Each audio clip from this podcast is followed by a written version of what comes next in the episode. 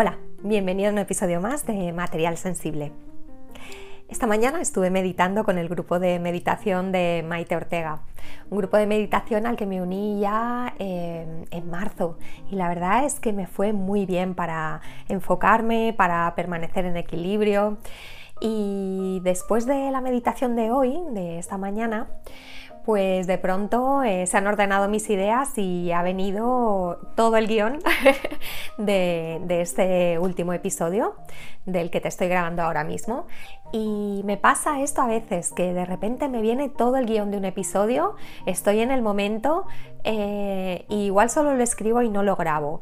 Y entonces a partir de ahora te vas a encontrar episodios que a lo mejor están un poco menos elaborados, menos, eh, menos editados, pero que salen espontáneamente y, y, quiero que salgan así y porque lo importante es lo que tengo que contarte, el mensaje que necesito comunicarte, no a lo mejor toda la parafernalia o todos los, eh, los silbatos y la purpurina, ¿no? Aunque a mí me gusta mucho cuidar la imagen, pero a veces necesito grabar y pum, sacar, ¿no? Y, y abandonar ese perfeccionismo y que llegue a ti en estado pues fresquito y delicioso este episodio. Así que como te contaba, esta mañana estuve meditando con el grupo de meditación de Maite Ortega y como era domingo, a Maite le apeteció sacar una carta de su baraja mágica y leernos el resultado.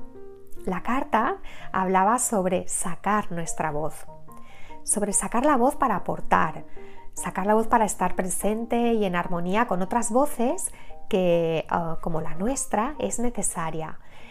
Pero además sacar la voz para facilitar el camino a otros que desean sacar su voz también. Y eso me ha hecho pensar que las PAS somos también facilitadoras de poner voz a las emociones y a la intensidad y, a la belleza de la vida. Facilitamos ese trabajo, ¿no? De ponerla sobre la mesa. Tengo que decirte que yo soy la hermana mayor tengo un hermano más pequeño y como hermana mayor muchas veces facilité el camino a mi hermano, haciendo cosas a, las que mis padres tuvieron que enfrentarse los pobres por primera vez. Cosas como salir por la noche, llegar tarde, reclamar mi independencia, tener novio, llevar suspensos a casa o decidir no casarme ni tener hijos a una edad súper temprana. En cierta manera, siento que las paz somos esos hermanos mayores a los que nos toca abrir camino en el mundo. Un camino que, muchas veces no está construido, no está bien visto, mm, no está bien considerado en nuestra sociedad consumista o no está muy transitado en el mundo de los negocios. Es el camino de ser más ecológicos, de cuidar el planeta, de considerar a todo el mundo y ponerse en su piel de tener en cuenta a las mal llamadas minorías. Es también el camino de recapacitar el ritmo que llevamos o el piloto automático en el que vivimos. Es muchas veces el camino de reconectar con nosotros mismos, con nuestro poder, con nuestras emociones, con nuestros sentidos, con nuestra espiritualidad, con lo que se puede medir y que, y que no se puede medir en nosotros, con las redes que tendemos y que formamos con animales, con plantas, con océanos, con estrellas. El camino de decir esto no es justo, esto no está bien, o esto podría hacerse de este otro modo, o esto es necesario cambiarlo, necesitamos proteger esto, o no podemos continuar así, o elijo vivir de otra manera porque es posible. Y como digo, esos caminos menos transitados, olvidados o inexistentes, aunque poco populares, desde luego que pueden abrirse. Pueden crear posibilidades para personas que pensaban que no existían o, soluciones a problemas que han sido causados por seguir el camino contrario mayoritario, que con frecuencia además es autodestructivo y contraproducente para el hombre y para el planeta. Y pienso que, queramos o no, las paz estamos aquí para transitar de nuevo esos caminos, para reabrirlos, volverlos a proponer o, o proponerlos por primera vez. Estamos diseñadas para ello. Con nuestro poder de innovación, con nuestro sistema siempre alerta y perceptivo, con nuestro poder de crear conexiones entre lo pasado, lo vivido y lo aprendido, con nuestra alta creatividad, con nuestra vocación de servicio o con la alta empatía que aflora cuando estamos equilibradas y, nos convierte en líderes que suman, o con nuestro procesamiento profundo, con esa conexión con nuestra intuición o la escucha intensa del mundo que nos rodea y con el que compartimos planeta. Hay una pregunta que hago siempre en mis entrevistas y que está en el corazón del libro que estoy escribiendo, que se llama, pues como este podcast, Material Sensible. Si eres oyente del podcast, sabrás que la pregunta es, ¿qué crees que podemos aportar las paz al mundo? Ninguno de mis entrevistados se ha quedado callado y ninguno ha repetido respuesta. Puedes escuchar todos los episodios y verás que cada uno siente que las personas altamente sensibles tenemos mucho que aportar. Y yo estoy convencida de ello también, por eso estoy sacando mi libro. y por eso hago este podcast. Pero para ello necesitamos alzar nuestra voz, necesitamos posicionarnos, necesitamos elegir. Muchas de nosotras hemos pasado una vida en silencio por evitar el conflicto por no molestar, por miedo a destacar, por apuro a llamar la atención. Yo me incluyo, aunque mi espíritu cuestionador, más que rebelde, de hermana mayor, ha acabado por aflorar muchas veces y, y me he metido en líos por ello. Deseo contarte algo. Es una pequeña anécdota, pero esto que pasó lo consideré hace poco como un guiño de mi intuición o de la vida o, de algo que es más grande y más sabio que nosotras mismas y que sale a brillar cuando le damos espacio y sobre todo voz. Verás, estoy en un grupo de mujeres emprendedoras desde hace tres meses. Nos reunimos presencialmente una vez al mes para conocernos y para hacer networking. El club se llama Muévete Mujer y está capitaneado por Luisa Noguer, una mujer a la que admiro profundamente y de la que aprendo cada día. Este club presencial de mujeres que se mueven ha ido creciendo tanto y tan rápido, en unos meses además, que Luisa ha tenido que formar dos grupos y está gestionando el tercero. Para facilitar las comunicaciones entre, grupos y, y la gestión, Luisa nos pidió que pusiésemos nombre a nuestro grupo, Así que barajamos algunos nombres en la última reunión. Y, a mí, que me encantan las palabras y los nombres bien sentidos, pues es que no me convencía ninguno.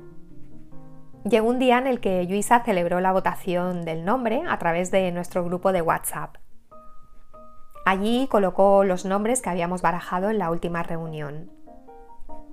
La palabra alma resonó con muchas de mis compañeras y pronto comenzó a recoger los votos de la mayoría. Comencé a agobiarme. La verdad es que no me convencía ninguna opción.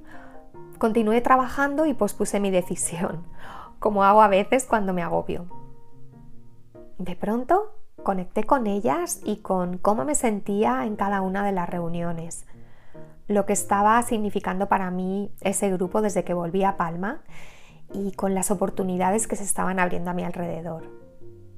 Ya está, ya tenía el nombre del grupo. Abrí el WhatsApp para escribir mi propuesta y vi que Alma estaba siendo la opción más votada con diferencia. Así que rápido volví a cerrarlo. Y de nuevo volví a abrirlo y escribí mi opción.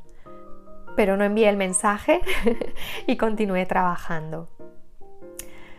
Pero al cabo de un rato pensé, ostras, me estoy escondiendo. Me estoy haciendo pequeñita por, por no ser yo misma. Y si una cosa me está enseñando este grupo es a ser yo misma en un entorno no paz, a mostrar mis colores, mi opinión, mi proyecto, a mostrar todo lo que me hace única. Así que abrí de nuevo el WhatsApp y escribí. Siento ser la nota discordante. A mí este grupo me transmite mucha emoción. Ese es el nombre que me gusta. Aunque Alma gane por goleada, me apetece compartiroslo. Y añadí la palabra emoción a la lista de opciones junto con mi voto en forma de emoticono de león. Y me olvidé del tema. Por la noche, al llegar a casa, el grupo de WhatsApp ardía. Una de las mujeres cambió su voto al ver mi mensaje y se unió a mi opción.